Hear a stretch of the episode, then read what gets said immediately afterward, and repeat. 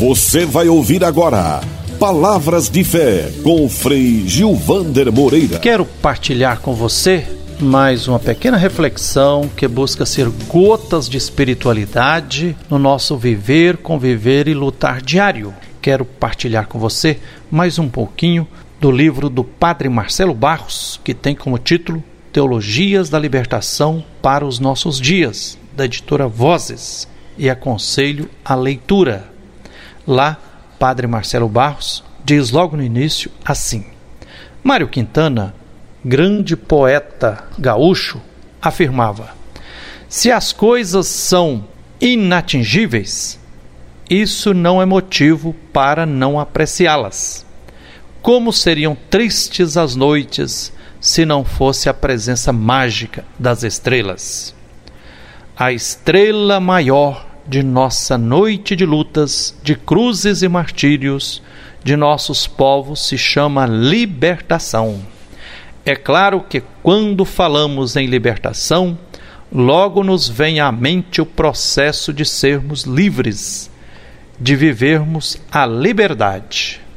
No discurso proferido no final do belo filme O Grande Ditador, Charlie Chaplin afirma: o caminho da vida pode ser livre e belo, mas desviamo-nos do caminho.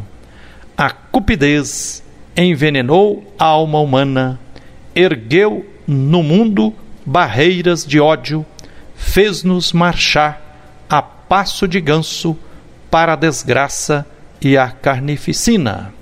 Descobrimos a velocidade, mas prendemo-nos demasiado a ela. A máquina que produz a abundância empobreceu-nos. A nossa ciência tornou-nos cínicos. A nossa inteligência cruéis e impiedosos. Pensamos demais e sentimos de menos.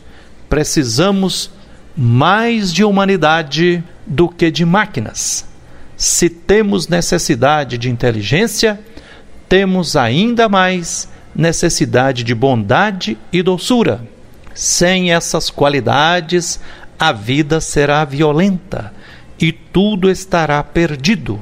A desgraça que nos oprime não provém senão da cupidez, do azedume dos homens que têm receio de ver a humanidade progredir.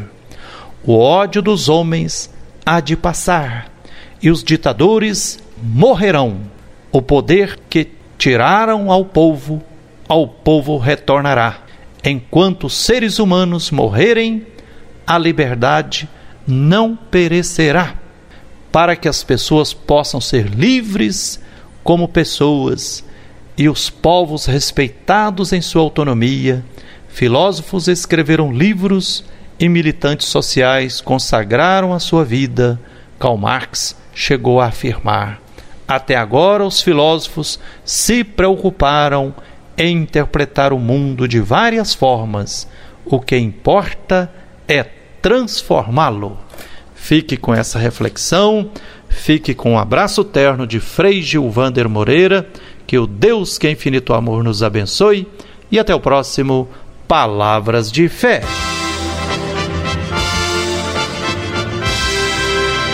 Você acabou de ouvir Palavras de Fé com o Frei Gilvander Moreira.